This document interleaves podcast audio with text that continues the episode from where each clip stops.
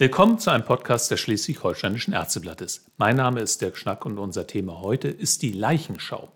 Mein Gesprächspartner hierzu ist der ärztliche Geschäftsführer der Ärztekammer Schleswig-Holstein, Herr Dr. Carsten Leffmann. Moin, Herr Leffmann. Guten Morgen, Herr Schnack. Hallo. Die Leichenschau ist eine ärztliche Tätigkeit und die daraus resultierende Todesbescheinigung hat einen hohen Stellenwert.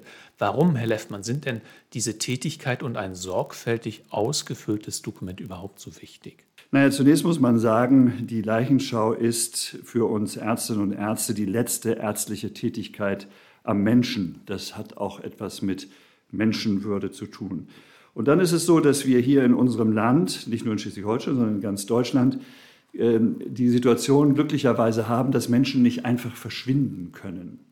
Das heißt, wir haben Personenstandsregister und selbstverständlich müssen Verstorbene dort auch, ich sage mal, regelrecht ausgetragen werden. Das heißt, es hängt auch ein bisschen Bürokratie dran. Natürlich geht es bei der Leichenschau auch um die Aufklärung von Straftaten. Das ist selten, kommt aber vor, dass Kolleginnen und Kollegen, die die Leichenschau machen, doch irgendetwas suspekt finden und dann, wie sagt man heute so schön, die Whistle blowen können und dann noch die Polizei hinzuziehen können. Ein nächster Punkt ist der Infektionsschutz. Es gibt sogenannte infektiöse Leichen. Auch diese müssen erkannt werden. Und das hat naturgemäß Implikationen für die Bestatter und für den weiteren Umgang mit dem Verstorbenen. Nicht zuletzt gibt es auch statistische Zwecke und auch Forschung und der sogenannte Erkenntnisgewinn. Ich glaube, wir haben als Gesellschaft ein Interesse daran zu wissen, was die häufigsten Todesursachen sind und ob man daraus Rückschlüsse ziehen kann, zum Beispiel auch für die Gesundheitsversorgung der Lebenden. Und ganz zum Schluss darf man auch nicht verhehlen, dass auch die Angehörigen natürlich angewiesen sind auf amtliche Dokumente, die ihnen dann den Weg in einer schweren Zeit, aber äh, den Weg ebnen, auch versicherungstechnische, rententechnische Dinge klären zu können. Also eine ganze Palette von wirklich wichtigen Gründen, der Leichenschau einen hohen Stellenwert beizumessen. Aber die Frage ist zunächst mal für äh, Leute, die sich nicht so richtig eng mit dem Thema schon beschäftigt haben, bin ich denn als hinzugezogener Arzt oder Ärztin zu einer Leichenschau und auch zum Ausfüllen der Todesbescheinigung überhaupt verpflichtet? Kann das denn nicht jemand anders machen? In Deutschland ist es so, dass tatsächlich angefragte Ärztinnen und Ärzte verpflichtet sind, dies zu tun. Also die Gesetzes- und Verordnungslage sieht das so vor. Jede niedergelassene ärztliche Person hat im Falle einer Benachrichtigung die Leichenschau, und das heißt so schön im Gesetzestext, unverzüglich selbst durchzuführen. In Ausnahmefällen, das erwähne ich besonders hier für uns in Schleswig-Holstein, zum Beispiel auf Halligen, manchmal sind dort keine Ärzte, darf man Ausnahmen machen und dann können andere das machen. Aber das ist wirklich eine ganz extreme Ausnahme. Also es ist eine ärztliche Tätigkeit. Retter äh, bei Unfällen und so weiter können ähm, mal ausweichen und nur den Tod feststellen und die genauen Ursachen des Todes noch freilassen. Aber Ihre Frage ist ja, kann das jemand anders machen?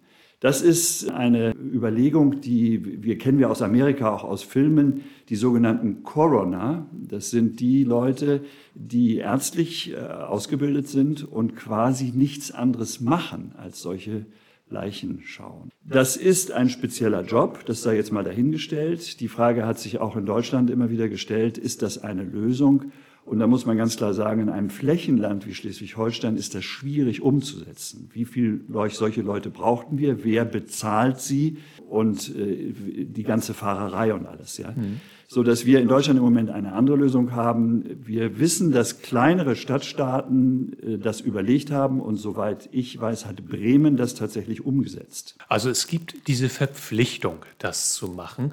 Und äh, welche Ärzte und Ärzte müssen es denn machen? Also reicht dafür die Approbation? Muss ich vielleicht schon Facharzt sein oder vielleicht sogar eine spezielle Fortbildung dazu besucht haben? Es muss eine approbierte ärztliche Person sein, das heißt, das Medizinstudium reicht. Nun kann man sich ableiten, dass die Tiefe der universitären Ausbildung in Sachen Leichenschau durchaus unterschiedlich sein kann. Deswegen kenne ich viele Kolleginnen und Kollegen, die im weiteren Facharztleben zusätzlich mal einen Kurs besuchen oder sich einen Refresher holen irgendwie. Das ist ja unbenommen. Aber unterm Strich reicht zunächst mal nur, man muss Arzt oder Ärztin sein. Bei der Leichenschau bewegt man sich hier in einem sehr sensiblen Spannungsfeld. Sie haben das auch bei der Antwort auf die erste Frage ja auch schon angedeutet. Wer ist denn neben den Angehörigen noch involviert? Also äh, mit wem hat der Arzt bei, bei der Leichenschau überhaupt noch Kontakt? Die Leichenschau selbst ist, ich sagte schon, zunächst einmal ein konzentrierter professioneller Akt zwischen dieser ärztlichen Person und diesem verstorbenen Menschen.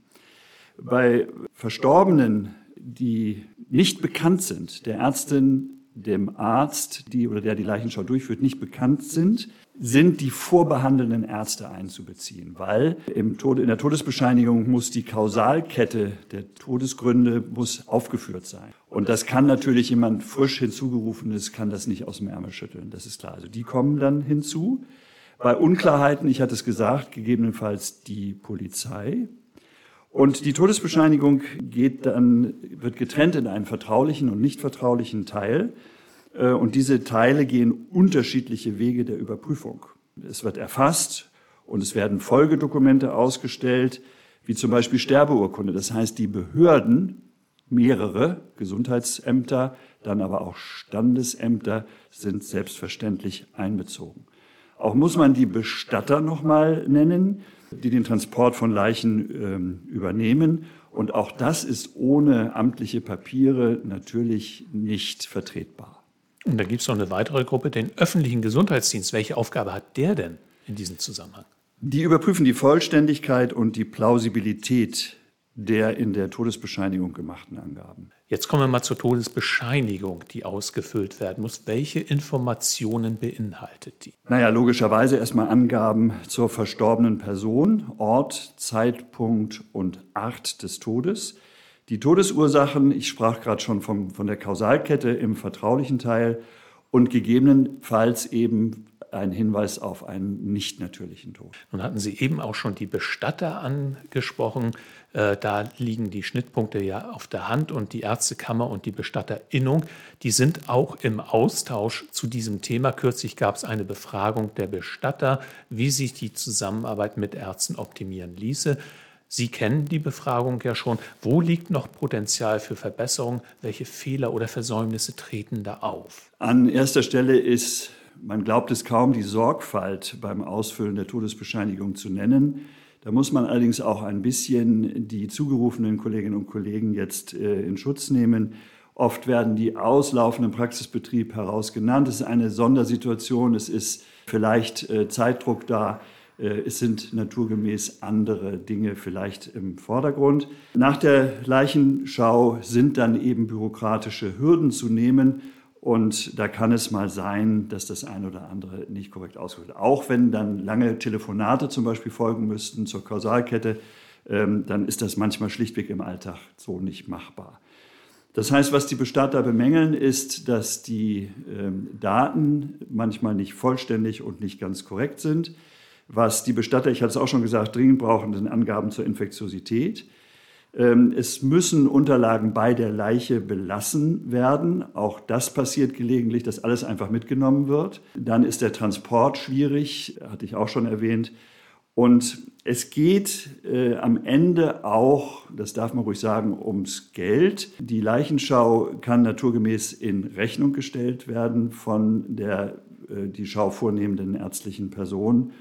Und diese Rechnung muss natürlich auch korrekt ausgestellt und äh, an die richtigen Leute gehen. Und das sind nicht die Bestatter, sondern die Angehörigen. Mhm. Auch dort wird es manchmal, äh, kommt es manchmal zu Ungereimtheiten. Also viele mögliche Fehlerquellen gibt es da. Wie das zu erklären ist, das haben Sie eben schon gesagt. Manchmal wird man mitten aus dem Praxisbetrieb dahin gerufen oder aber mitten in der Nacht völlig übermüdet. Äh, Fehler können immer passieren, aber die Frage ist, wie kann man sie abstellen? Immer wieder Aufklärung bzw. Auffrischung. Wir planen ja nicht umsonst auch ein Themenheft im Schleswig-Holsteinischen Ärzteblatt äh, dazu. Es gibt Fortbildungen, es gibt auch Online-Fortbildungen, die relativ zügig und ohne Aufsuchen eines bestimmten Schulungsortes zu absolvieren sind. Sowas kann man dann äh, immer noch mal machen. Wir wissen, dass die Leichenschau nicht zu, oder in den seltensten Fällen zu den planbaren Tätigkeiten der Ärztinnen und Ärzte gehören. Das heißt, es kommt immer extra und wie Sie auch schon sagten, oft zu ungewohnten Zeiten, wo man eigentlich was anderes im Kopf hat. Das muss man nur, nur bedenken bei der Sache. Es muss erlaubt sein, anzusprechen, dass die Leichenschau auch sehr deutlich unterfinanziert war über viele, viele Jahre. Auch das ist ein Aspekt, den man nicht vergessen darf, wenn, man, wenn es auch noch ein Zuschussgeschäft sozusagen, wie es früher war, dann ist die Motivation, dies durchzuführen, auch noch mal, kann auch noch mal leiden, um es ganz vorsichtig auszudrücken. Das ist angepasst worden in der letzten Zeit. Es ist eine deutliche Steigerung erfolgt, sodass dieser Aspekt zumindest jetzt in den Hintergrund treten sollte.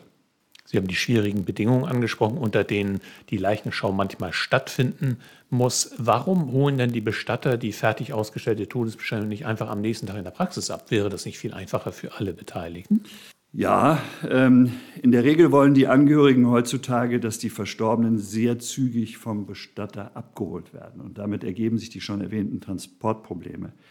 Äh, die Todesbescheinigung erst am nächsten Tag abzuholen, würde somit bedeuten, die Leiche ohne jegliche Bescheinigung vom Sterbeort zu entfernen. Das muss man mal so deutlich sagen.